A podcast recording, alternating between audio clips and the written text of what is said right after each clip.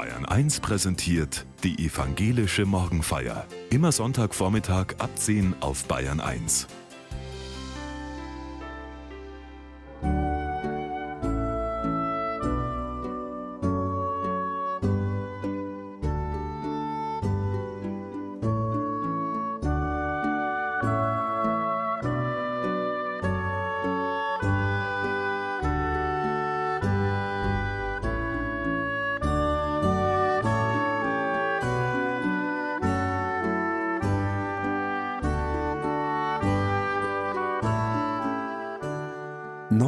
anfangen heißt es am ersten Advent, wenn das neue Kirchenjahr beginnt. Aber wie kann das gehen, wenn Altes uns fest im Griff hat? Pfarrerin Baruch Volk schwört auf eine biblische Weisheit. Tore und Herzenstüren öffnen, damit uns der Geist Gottes Neues zuspielen kann.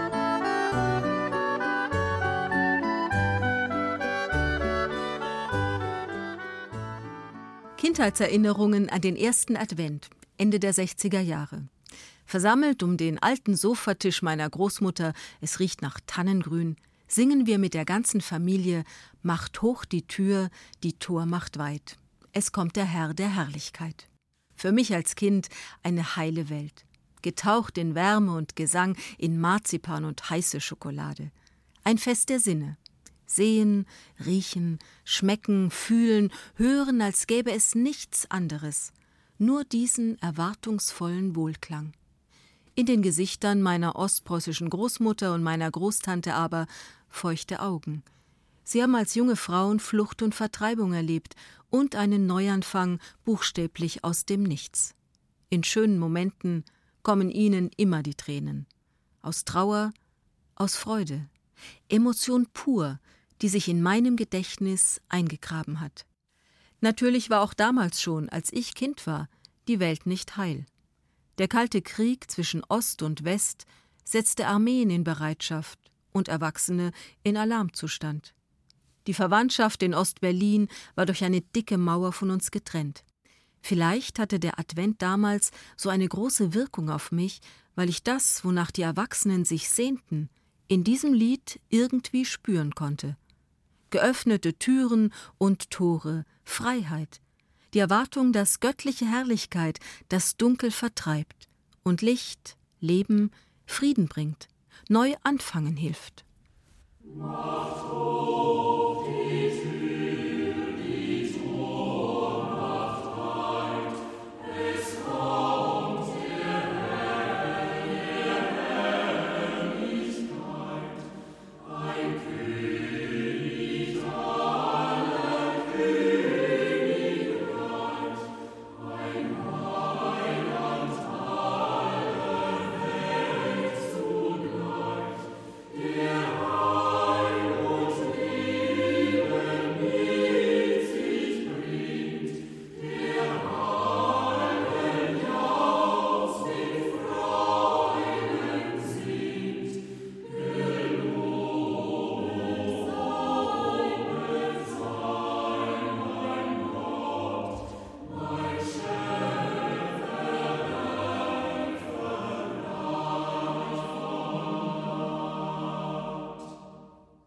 In der neuen Nationalgalerie in Berlin habe ich vor kurzem Bilder von Gerhard Richter gesehen. Sie deuten auf all das, was nach 1945 zu betrauern war und immer noch ist. Und es gab viel zu betrauern, sehr viel. Vier großformatige Rechtecke nebeneinander gestellt. Vordergründig sehe ich nur abstrakte Formen und Farben, schwarz, grau, grün und rot. Von Bild zu Bild nimmt die Farbigkeit etwas zu, aber der Eindruck bleibt düster. Kein Vergleich zu seinem farbintensiven Glasfenster im Kölner Dom.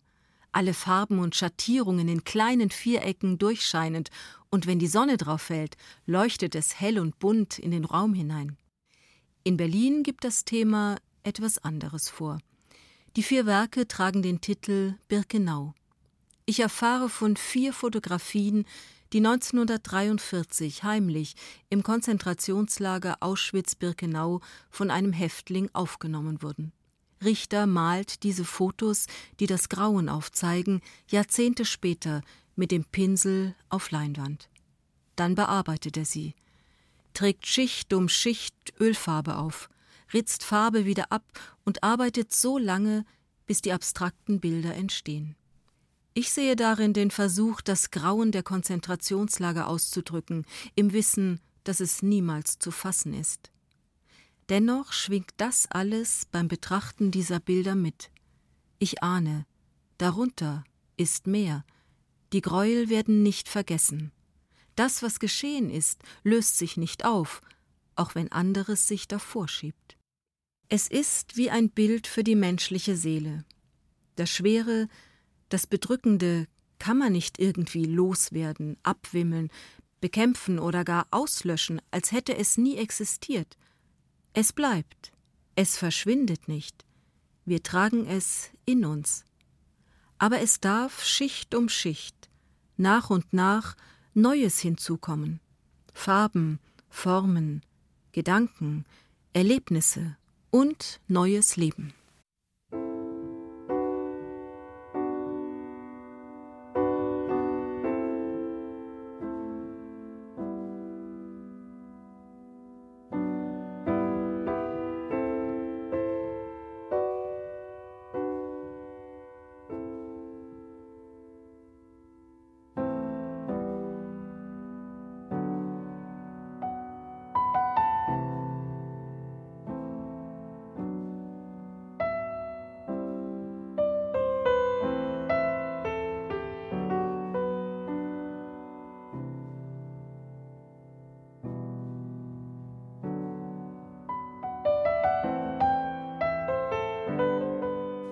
Jüdin Margot Friedländer ist heute 102 Jahre alt.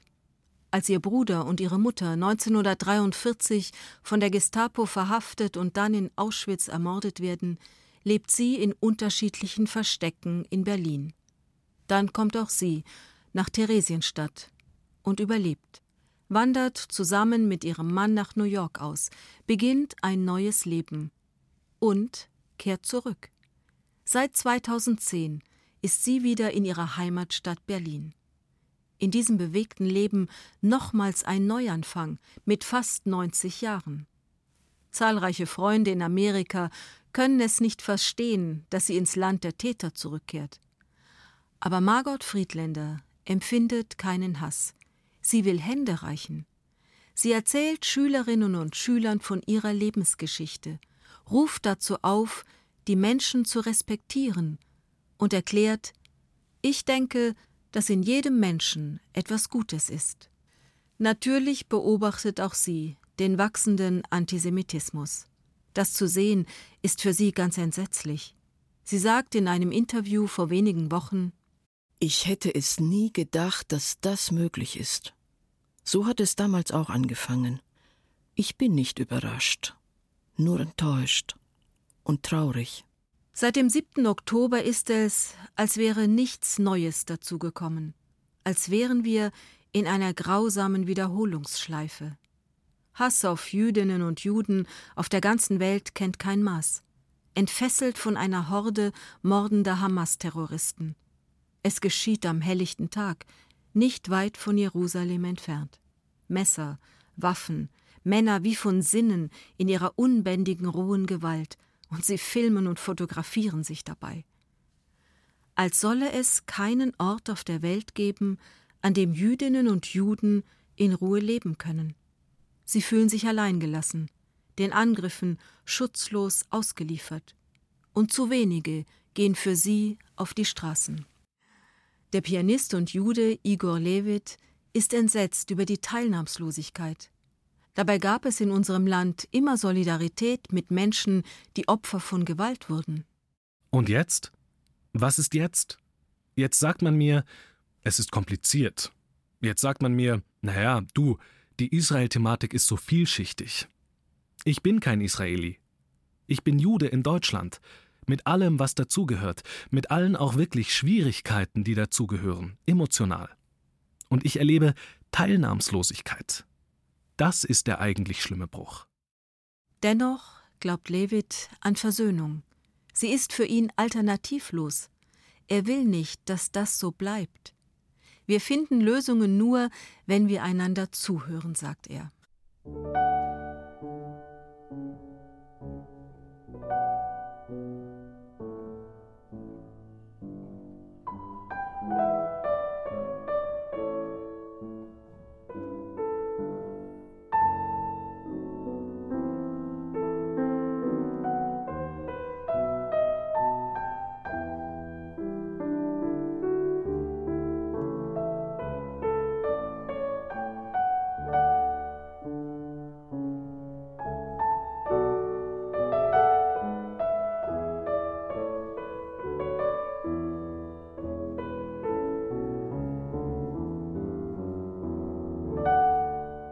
Heute und an den kommenden Sonntagen entzünde ich die roten Kerzen am Adventskranz. Auch ich will die Hoffnung auf eine andere Welt, wo Frieden und Mitmenschlichkeit lebendig sind, nicht aufgeben. Und doch hinterlassen die vergangenen Wochen Zweifel in mir. Hass und Hetze, radikale Ansichten und krude Verschwörungstheorien lassen sich in unserem Land nicht mehr überhören. Wohin steuern wir? Jedenfalls ist für mich die Hoffnung auf Gottes Wirken nur zu haben, wenn auch wir selbst bereit sind, genau hinzusehen, uns einmischen, zuhören, dem Frieden die Tür öffnen.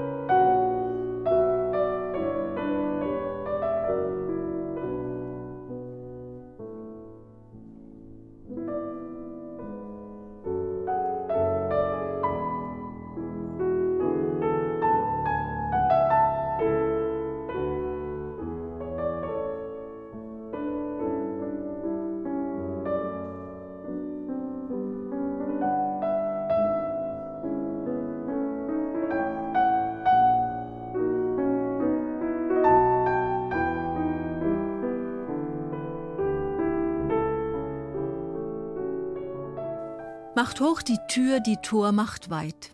Dieses Adventslied ist genau 400 Jahre alt. 1623 hat es der Königsberger Pfarrer Georg Weißel geschrieben. Es ist die Zeit nach dem Wüten der Pest. Unglaubliches Leid haben die Menschen erlebt. Einmal dem Erreger ausgeliefert, waren die Überlebenschancen ziemlich gering. Allein im Jahr 1620 sind in der Stadt 15.000 Menschen der Epidemie erlegen. Nach unseren Corona-Jahren ahnen wir ein wenig, was das damals bedeutete. Nur drei Jahre später aber weiht diese Stadt im Advent eine neue Kirche ein. Die Alt-Rossgärtner Kirche mit diesem Adventslied. Ich stelle mir vor, wie damals die neu errichteten Portale geöffnet und die staunende Gemeinde und der Gesang das Gotteshaus betreten hat. Sicher haben viele ihre kleine Hoffnung auf bessere Zeiten in diesen Raum hineingetragen, haben Kerzen entzündet, um Gott zu bitten, um eine Welt voll Sanftmut und Barmherzigkeit. Ein Kirchenraum ist kein beliebiges Haus. Hier geht es um Gerechtigkeit, um Wahrheit, hochaktuell. Wer unschuldige Hände hat und reinen Herzens ist, wer nicht bedacht ist auf Lüge und nicht schwört zum Trug, der darf näher kommen, eintreten. So heißt es im Psalm für den ersten Advent, und so steht es über dem Eingang von Synagogen geschrieben. Dies ist das Tor zum Herrn, nur Gerechte treten ein. Im sechsten Jahrhundert vor Christus ist der 24. Psalm entstanden, am Jerusalemer Tempel. In einem Wechselgesang zwischen Priestern und Gläubigen hat man ihn sich zugesungen. Ein Glaubensbekenntnis zu Gott dem Schöpfer, der durchaus auch etwas von seinen Menschen, von uns, erwartet. Die Erde ist des Herrn und was darinnen ist, der Erdkreis und die darauf wohnen. Denn er hat ihn über den Meeren gegründet und über den Wassern bereitet. Wer darf auf den Berg des Herrn gehen? Und wer darf stehen an seiner heiligen Stätte?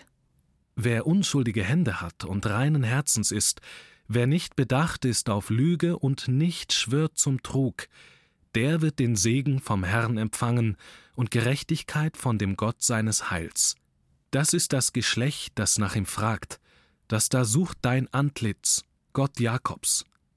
Machet die Tore weit und die Türen in der Welt hoch, dass der König der Ehre einziehe. Wer ist der König der Ehre? Es ist der Herr, stark und mächtig, der Herr, mächtig im Streit. Machet die Tore weit und die Türen in der Welt hoch, dass der König der Ehre einziehe. Wer ist der König der Ehre? Es ist der Herr, Zebaoth. Er ist der König der Ehre.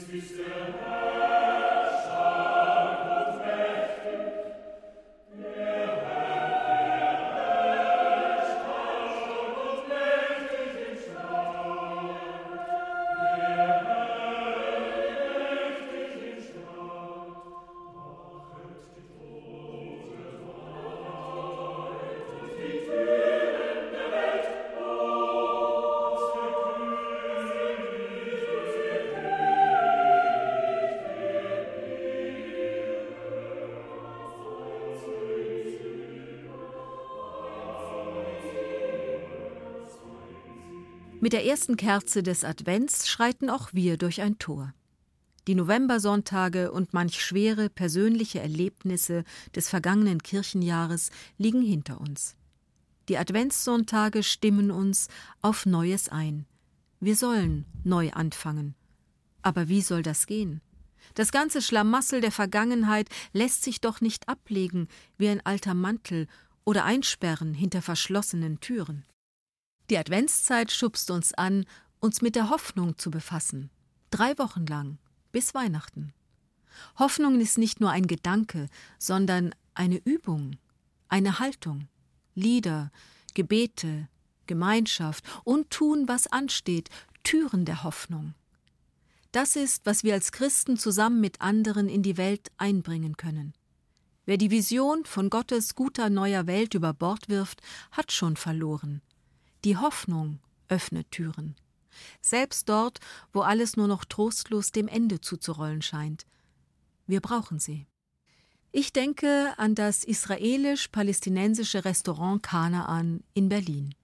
Seit neun Jahren wird es von Jalil Dabit, einem Palästinenser, und Os Ben David, einem Israeli, gemeinsam geführt. Man kann dort nicht nur köstlichen Humus und Fladenbrot essen, sondern auch sehen, wie Frieden geht. Hoffnung ist alles, was wir brauchen, und dafür haben wir einander, sagen sie. Und sie wollen etwas anderes zeigen und sein, wollen deutlich machen, wie Toleranz und Verständigung ganz praktisch funktionieren, in ihrer Küche, in ihrem Restaurant, gerade jetzt. Dazu gehört auch, dass sie trotz aller Anfeindungen und Drohungen in Berlin ihr Restaurant nicht schließen, Sie halten die Türen geöffnet und die Hoffnung, die innere Tür. Und mir machen sie Mut, mich in meiner Anteilnahme nicht auseinanderdividieren zu lassen. Ich will trauern mit den israelischen Familien, die Angehörige verloren haben und immer noch warten, dass ihre Geliebten, die als Geiseln gefangen gehalten werden, endlich nach Hause kommen. Mit Jüdinnen und Juden trauern, die bei uns leben, und mit den palästinensischen Frauen, Männern und Kindern, die in Gaza ausharren oder ihre Lieben verlieren. Es sterben dort so viele Kinder. In meinem Herzen soll Platz sein für alle.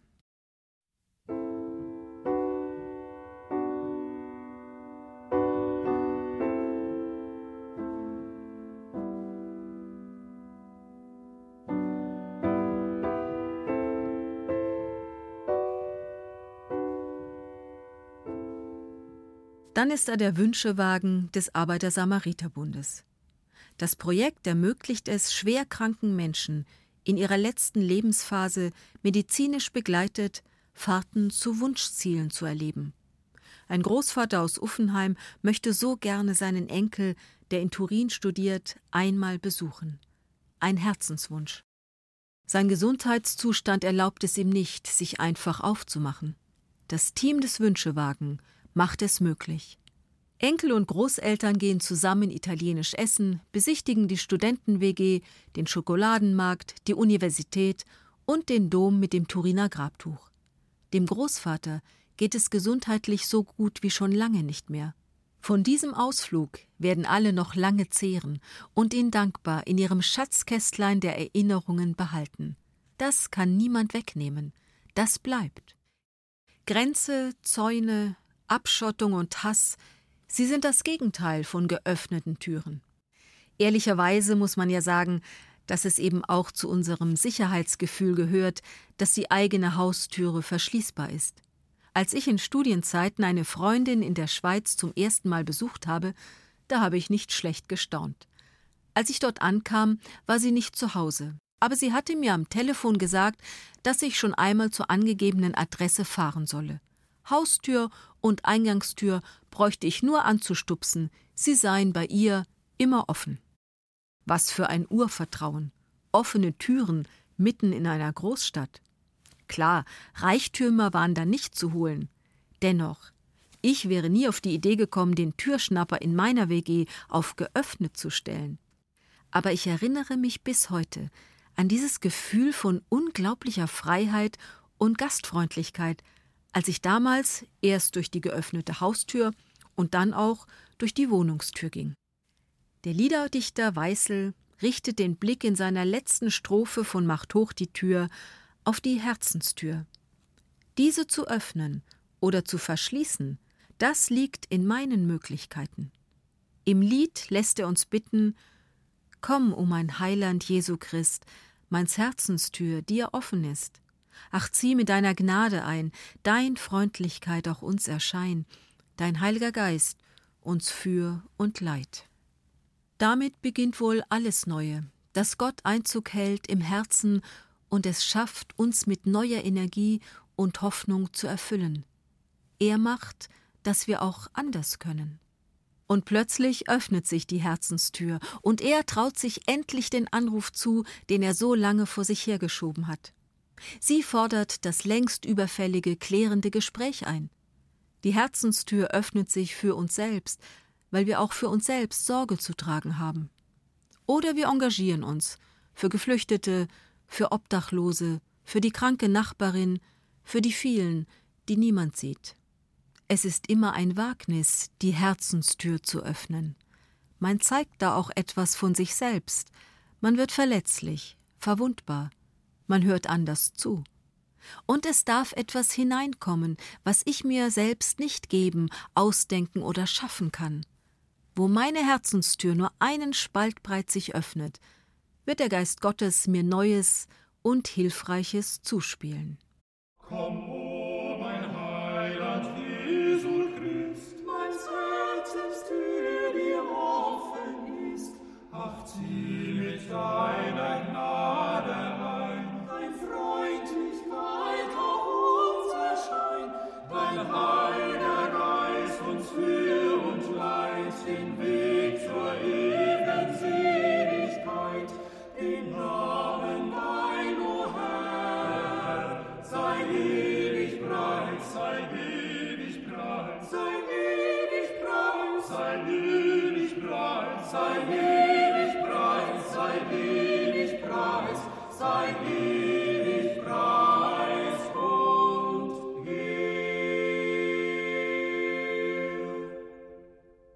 Vater unser im Himmel, geheiligt werde dein Name, dein Reich komme, dein Wille geschehe wie im Himmel so auf Erden.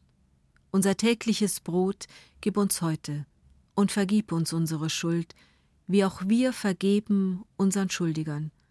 Und führe uns nicht in Versuchung, sondern erlöse uns von dem Bösen. Denn dein ist das Reich und die Kraft und die Herrlichkeit in Ewigkeit. Amen. Es segne und behüte uns, der gnädige und in allem mächtige Gott, der Vater, der Sohn und der Heilige Geist.